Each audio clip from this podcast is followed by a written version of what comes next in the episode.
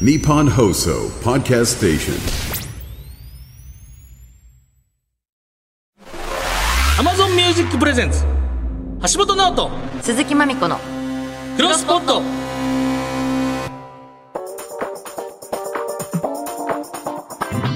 どうも銀シャリの橋本ですチェルミコの鈴木まみこです大海原のようなポッドキャストの世界をもっと知っていきたい我々二人がまだ知らないあまたのポッドキャストに出会いポッドキャストの世界の魅力を世に広めていく番組「クロスポット56回目とはいうことでございますけどもね24日これだからもう m 1は最中最中ですうよん、ね、これ真っ只中だよゴリゴリの最中ゴリゴリ始まったって40分ぐらい経ってるぐらいかなあれ何時からだっけ7時からね7時からか決戦はクリスマスあじゃあギリギリこれ挟んで敗そう者そう復これ活とこれ挟んで m 1の決勝だいや自分で言うことですしこれその m 1見てる人直前にこれ聞くから こっち聞いてる人は多分 m 1見ないかもしれないしでもわかテんなレいビよね見れる環境にない人とか、ねえそうそうそそううそうそう今車運転してますよとか、ね全然できますからねまあちょっと分かんないけど収録だからどうなってるまだチャンピオンは出てないっていう出てないのでいけます ねいかわかりませんけどさっきレナさんですでもラジオ王でしょうねラジオラジオ女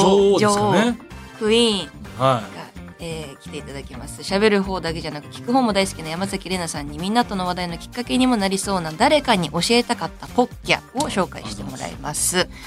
えーそしてクロスポットはある時は地上波、そして Always 各種配信サービスにてポッドキャストでも配信中です。特に Amazon Music 限定のフルバージョンでは地上波の20分では流しきれなかった収録の素材そのままボリュームマシマシで配信中です。さらにみんなからのおすすめポッケを紹介したり、橋本まみ子でポッケをきっかけにやいのやいの話しているアフタートークも絶賛配信中なので、よければ Amazon Music で聞いてみてください。えー、番組への感想やおすすめポッドキャストはメールなら、ポッドアットマーク 1242.com までお願いします。番組で採用された方には、クロスくんステッカーをプレゼントです。えーみんなからのおすすめポッケをアフタートークで紹介しております。えー、旧ツイッターなら、ハッシュタグクロスポットをつけてつぶやいてください。い、はい、というわけで橋本直人鈴木まみこのクロスポット今日もよろしくお願いします橋本直人鈴木まみこのクロスポット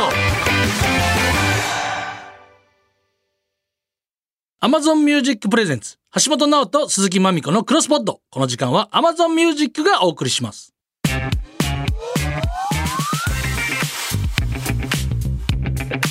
橋本直人鈴木まみこのクロスポット改めまして銀シャリの橋本です鈴木まみこです。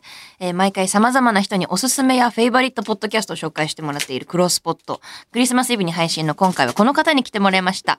ラジオでは誰花、誰かに話したかったことのパーソナリティでもおなじみ、レナチこと山崎レナさんです。聖なる夜にこんばんは。山崎れなです。それあんま意識しなくて大丈夫 です。僕らもたまたまやな、本当そうね。24日 ですからねねね。クリぼっちの皆さん、仲間です。こんばんは。嬉しいあです。りがとうございます。ねえ初登場ですね。はい。でもありの、がとうございます橋本さんに至っては、はい初めましての気がしなくて、もうなんでだろうって思ったら、星野源さんのオールナイトニッポンでよくはいはいはいうんお耳ではあ、ありがとうございまちす。ょあくちょく伺っているからだなと思って。りがとうございます。あの、アナログレコードの回素晴らしかったえでーす。そうまあすごいですね。え、おやっぱ聞きになりましたやっぱその、どんだけ聞いてるんですか私今日はあの橋本さんとその話がしたくて。いや、あの回めちゃめちゃす、あの、2回やったじゃないですか。はいビートルズの回と、あともう1回別の回で。えちょっとおお待っ聞きになりまて。いしや、た。俺、そそうんな全部聞けてないですよ。ですか。はい。すごいですね。ねえ、クロスポット知ってましたかクロスポットでも初めて伺ったんですけど、なんかあれですよね。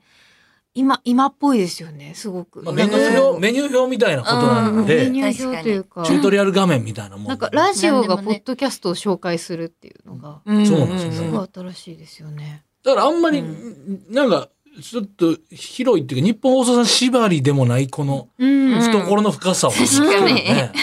でもまさにでも私がねえ今お昼でずっとやってる東京 FM の「誰花」っていう番組も、はあの懐が深いというか、はあのラジオフレンズウィークっていう局の垣根を取っ払って、はいはいい、ろんなこうラジオパーソナリティの先輩方あるいは猛者たちをはいいっぱいお迎えしてやっていくっていうのが2ヶ月に1回やるんですよ。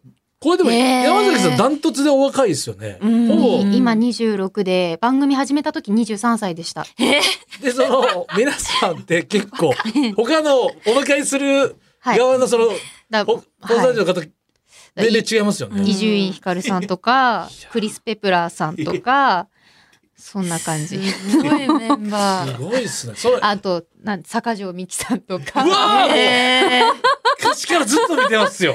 だかすごらいね坂上美紀さんと20分間何喋ろうっていう何聞こうっていうところをえそれはもへーうもう今は23歳の時に、はい、 その 緊張しました最初強は。烈だな。意外に最初からもうできてあったのか。できてたかできてないかで言うとできてなかったとは思うんですけど、今でもそうだと思いますけどでも緊張はあんまり最初からしてなかったですすごいねなんでですか？なんかあんまりミーハーじゃないという かなるほうど。なんかそんなんかうわ芸能人だっていう風に全員に上がらないというかなんかまあま嬉しいんですなよるすほごいど。な先輩にいろいろお話を伺えるのはめちゃめちゃ嬉しいんですけどなんかうわスターだっていう感じで迎えてないからあそうだから。なるだから多分なんかほど。先輩に会えてめっちゃ嬉しいっていうノリで喋れるはあらのかもしれい。ないですね。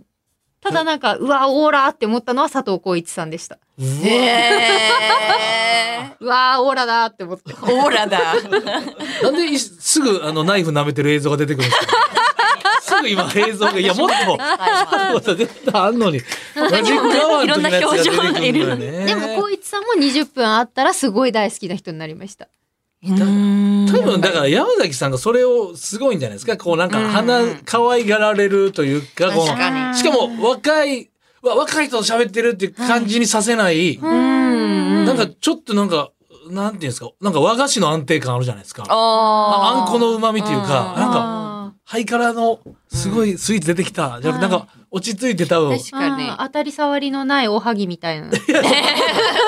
と 年上の方は安心して、あ、なんかこの人の感じ、うんな、なんか喋りやすい、懐かしい感じ喋りやすくもなるうんあるとかが嬉しいあるんじゃないですかね。うんでもなんかそんな刺激物になってもしょうがないからこういつ出入りしてもなんとなく聞ける居心地のいいような番組がいいなと思ってるので。ちょっと今日はレナチさんにいろいろ紹介してもらいたいんで、そうおですしょすめポッドキャストを、えっと、山崎さんにちょっとこんなテーマで危ない、危ない。選んでいただき ました。タモさんやったでほ ぼ。い危なかったつの間にかよ。俺がインタビュー受けてたわ。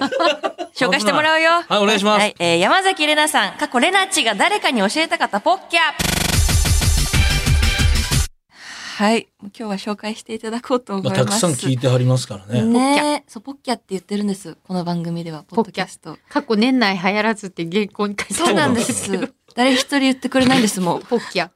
ぜひ言って ほし言いなっんてるかスポッチャみたいですよね。あ、まあ確かに一ね。回も行ったことないけキどャッチーなスポ感ッじチャみたい。はい、ちょっと、ラジオずっと聞かれてるということで、はい。同じラジオを聞いてることで生まれる仲間意識も楽しいよねっていうことで、うん誰かに話したかった、誰花ならぬ、誰かに教えたかった、誰推しのポッケを選んでなるほもらっております。ど。はい。じゃあ早速紹介してお願いいしまたすだきたいと思います。はい。山崎れなが誰かに教えたかったポッキャ。一つ目は、週刊シャベレーザうーん。俺も絶対この人がやってますよね。あのねえあの方が。うー。ん。は。い。あの、カズレーザー先 生がやられている先生 SBS ラジオって静岡の放送局、日本放送系列。は今今回あの、3つ選んでくださいって言われた時はにい、何で一番悩んだかって、い。あの、どこの系列局の番組かっていうことで、すご い悩んで、だから多分、好まれるんでしょうね。東京 FM は制作者の意図まで組んえでる。ーと東京 FM はあの、ポッドキャストやってないってい うことですいませんなるほどさすがですね。はい。全体のこと。じゃあちょっと一部をうんお一部を聞きください。はい。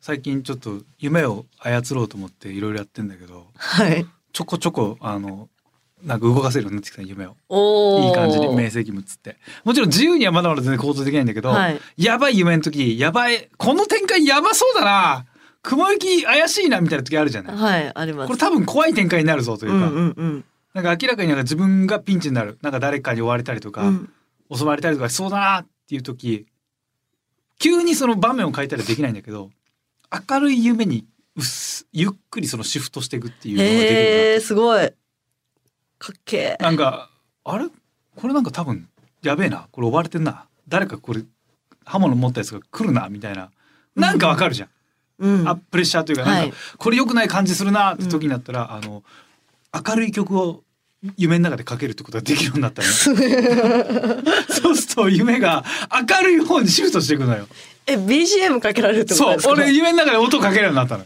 おーいいなーもうなんかどっかの廃墟みたいなとこ行って「うんやばいこれなんか誰かやばい作るぞやばいやばいやばい」っつったら「酒が飲める酒が飲 める酒が飲めるぞ」飲め酒が飲めるなんだっ飲けめるぞ酒が飲めるぞあのパラクーダさんの、まあそうだ日本パラクーダ全国酒飲み温度と か「パッパッパッパ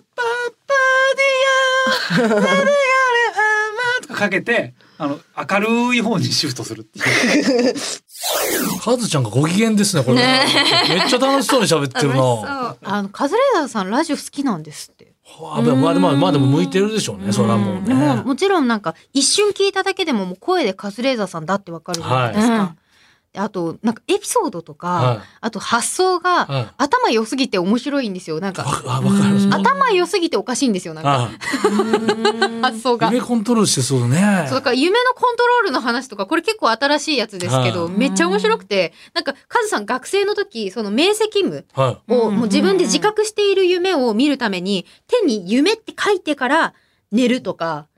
ずーっと繰り返しもうそれを習慣化してなるほど、コントロールしようと努力してきてたんでもうすこれね自分が見てるのは夢ですって自覚するのをもうあの習慣化するためにいろいろやってたっていうのをへなんかいっぱい話してて、それを納言のみゆきさんが興味あるのかないのかわかんないぐらいのテンションで、はー確かに、 あ、すごいっす、すね。かっけーって言って、相槌一撃かっけーって言って。あの、あの適当さがいいっすよね。そうなんです。若干の棒読みで、へーとか言ってる。だってちょっとバカにしてんちゃうぐらいの。いやでもそれぐらいの方が、カズちゃんは乗ってるからね、今の喋り方そうは。楽しそうだったもん。すごで、くまあ実際お二人がすごい仲がいいので、はいなんか楽しいですし、なんかその、カズさんって芸人さんたちと同居してるんですよ。おうちルームシェアしてるんですけど、みゆきさんもしょっちゅうそっちに遊びに行ってるみたいで、だからなんか共通のそのご友人、芸人さんたちの話とかも結構よく出てくるんで、なんかすごい、二人で喋ってんのに、登場人物何人かいそうて、かで、しかも常連さんだから、面白い、そうなんですよ。そうか、そうか、うーもう。ん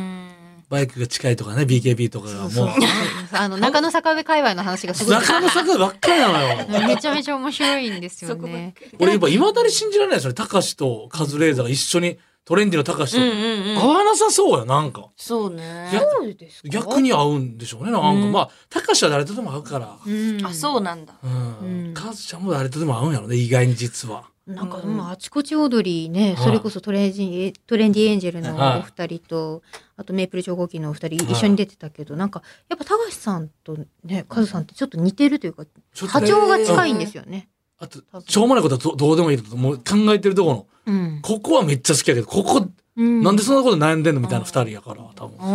白黒がすごい、パいキやカラッとしてて。合うんだね。でなんかやっぱりあんまり BGM 弾かないんですよその平場は基本的に弾かないあーへでーずっと2人のトークだけでトストス進んでいくんですけどなんかそのなんか力が力んでない感がすごい好きでなんかボソボソボソボソなんか言ってんのを聞けてでちょいちょい笑っちゃうっていうは。うんすっごい面白いなって。で、カズさんは、あの、放送の中でずっとおっしゃってたんですけど、ラジオ、その聞くやつとかの中で、オードリーのオールナイトニッポンの名前挙げてて、うんなんかそのやっぱトークでいかにこうユーモアを入れてうんでエピソード入れてうんでなんかこう臨場感出して喋るかみたいなのもなんか計算済みなのかなって思いながら勝手に聞いてるんですけどもうなんかちょっと絶望するななんかそんな俺考えてやっぱラジオ喋ってなさすよぎるかんなないよかんないでも確かにカズさん天才だから天才っていうか秀才というか頭良すぎるから、は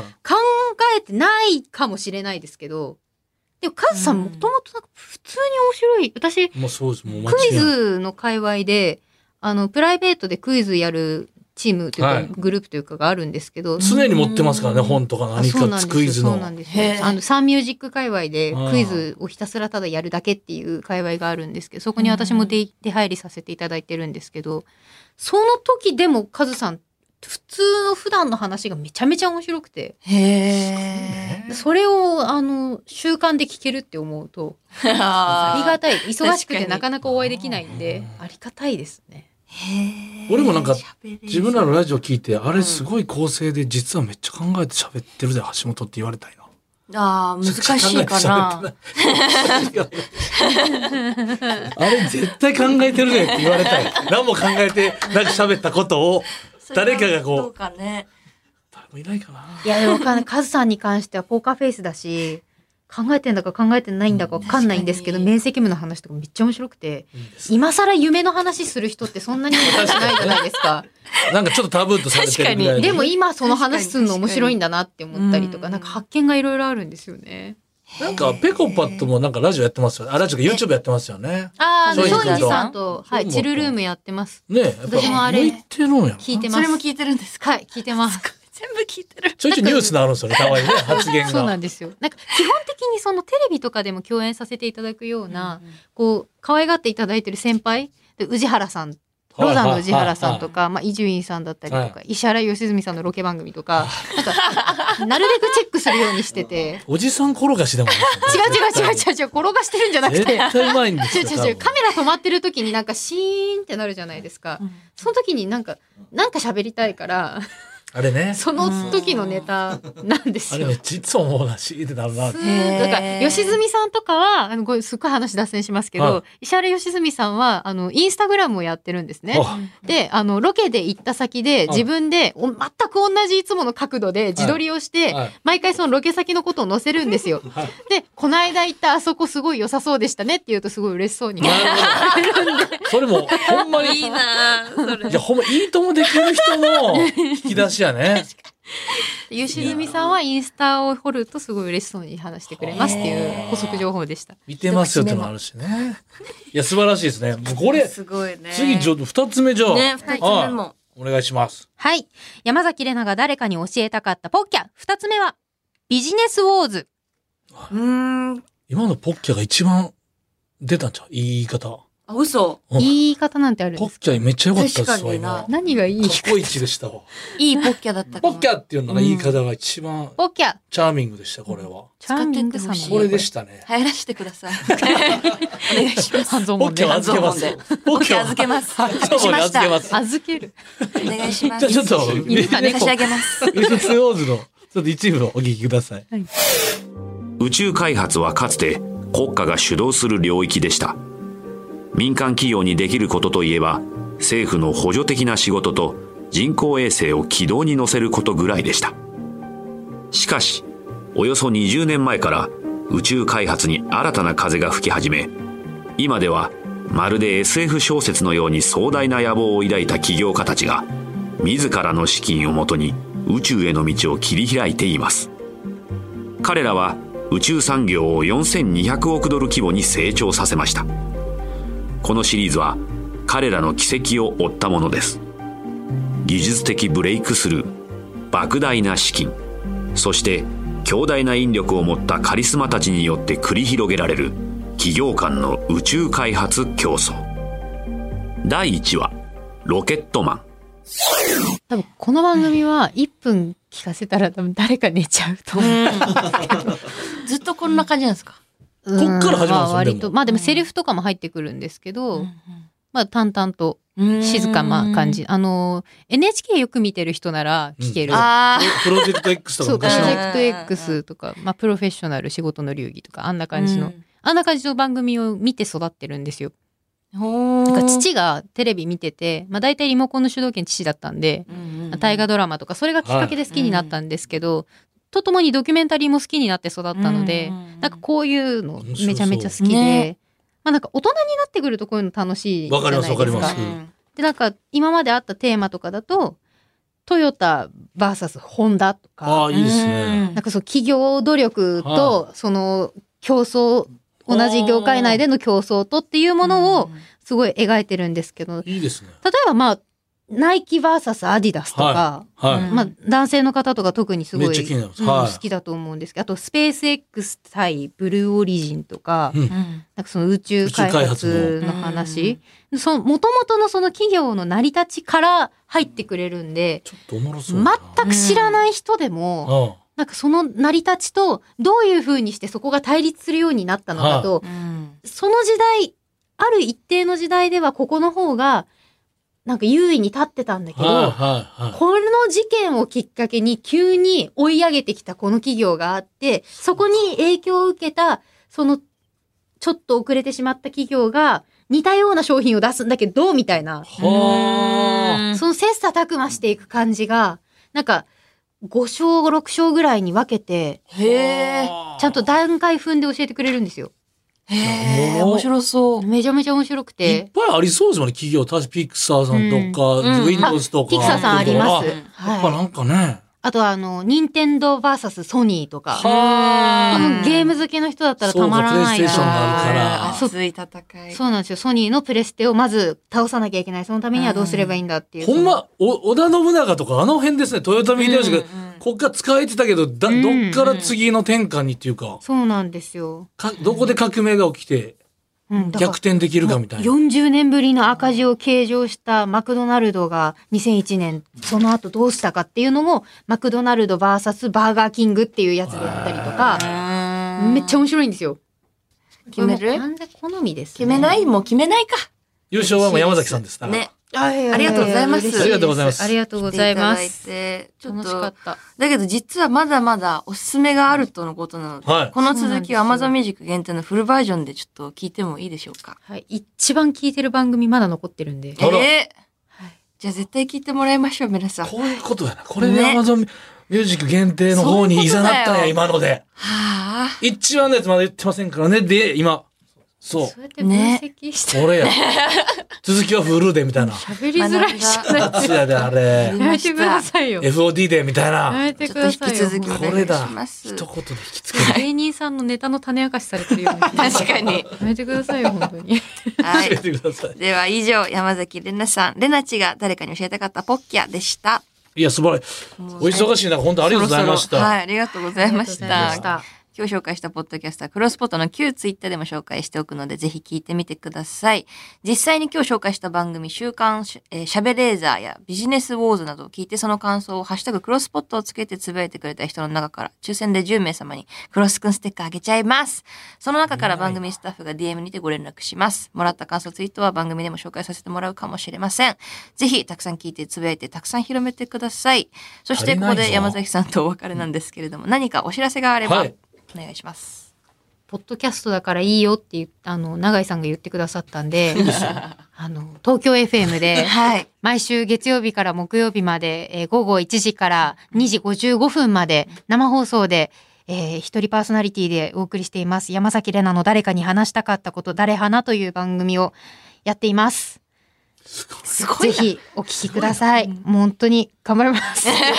あの、真裏が、もちろん日本放送さんだとナイツさんで、はい電話でね、以前中継させていただいたりとかもありましうたんコラボでし、すねあとはあの、J-WAVE を、まあ、六本木方面を向けば、クリストモコさんがいて、で、浜松町を向けば、えー大竹誠さんがいて、なんかレジェンドに囲まれて26歳怖いんですけど、ラジオのだってとんでもない、言ったらゴールデンタイムみたいなもんですよ。もう黄金時間ですよ。各局エースをぶつけてくるっていうところですから。ここにこの間まで TBS に赤江珠緒さんがいたん ですよこまあ、た私もともと玉結びリスナーだったんでなんかありがたいやら怖いやらでしたけど、ねえでも皆さんのおかげであの仲良くしてくださってるというかいやいや、それ大事な役割だと思いますよ。うんそれで若い方ありがたいも、えーこの習慣というかね、視聴習慣になっていきますから。ありがたいなと思いながらあのたくさん甘えながらも 頑張りたいなと思っていますのこれで。すごい。山崎さんの日曜天国なんて、いついついつかはってあそんりなえすごますいよ。ね。確かに。どうですかでもなんか鈴木おさむさんには声だけだと年齢がわからないって言われたんですよ。確かに。おさおおさむさんずっと聞いてくださってるみたいなんで安定感落ちすけ着いてるよねど誰花を。って言われたのでなんかそれに甘んじてもう60何歳とかになっても30代のふりしてやろうかなと逆でね。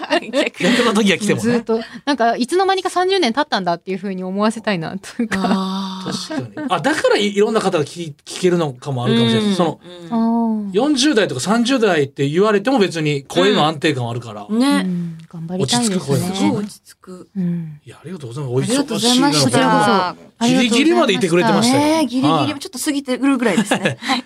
ありがとうございます。あの帰りに日本放送のあのこのカフとかあの、マイクとかのガチャガチャあるじゃなガいチャでガチャすありまか。す。あれだけやって帰っていいですかああ、も どううぞどう絶ぞ。対。 2階ですかあ四階4階ですかあれだけはどうしてもや りたくて。あれずっと欲しかった。あれずっと、僕も一回パやンりまサしーたの向井さんが持ってるって言ってたから、ずるいと、お時間です とディレクターから来ましたんで。ありがとうございまありがとうしごた。ざいますありがとうございました山崎怜奈さんでした。ありがとうございました。ありがとうございます。橋本直人、鈴木まみこのクロスポット。 Amazon Music Presents 橋本直人鈴木まみこのクロスポット。この時間は Amazon Music がお送りしました。さあ、お送りしてきました。橋本直人と鈴木まみこのクロスポット56回目、お別れのお時間でございます。はあ、すごかった。すごい。あの、ほんまに、い止まらないね。喋りが。や、あの、すごい。本当に好きなんでしょうね。本当にラジオの愛が伝わってきた。ポッドキャストアワードうん。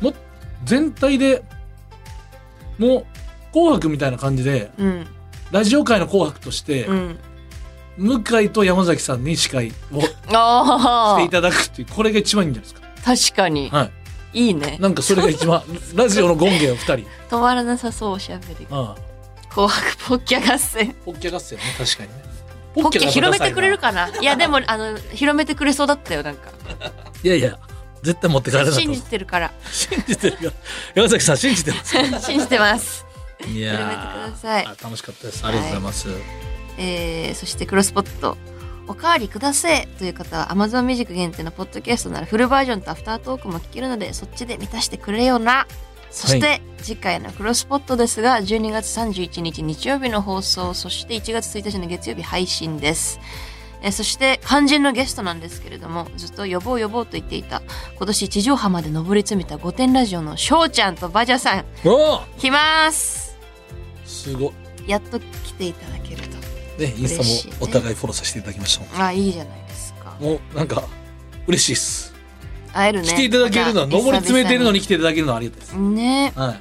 お二人もいろいろ実はポッキャをプロデュースしていたりもするんですがそんなお二人とともに年の瀬に聞きたい、えー行くポッキャ来るポッキャ と題してあれこれ紹介できればと思っています結局さ、全然、そのちょっと今モノマネしてみたんですけど。ああいう女ってさ、 結局、何も分かってないんだからさ、そんな嫌だよねとか。もう言ってもら おうブイブイ言わしてねもう、もう言ってもバらチいまクしょソ、うもう無双してもらいたいです。無双してもらいましょうはいえー詳楽しみで細はすクロスポット公式ツイッターでもお知らせしますのでそちらをフォローチェックしてみてください俺ちょいちょいやっぱもうご容赦ください。つか、あいらつのも間にか出てるもん。うもう入っちゃってんちょだっともう勘弁していただきたいというか、ご容赦、ちょっとね、その辺もあると思うんですけど、ご容赦ください。あ、もう入っちゃってる。入っちゃってんね入っちゃってる。あらよかったじゃないありがとうございます。楽しみでございます。ここまでのお相手は銀シャリの橋本と、鈴木まみこでした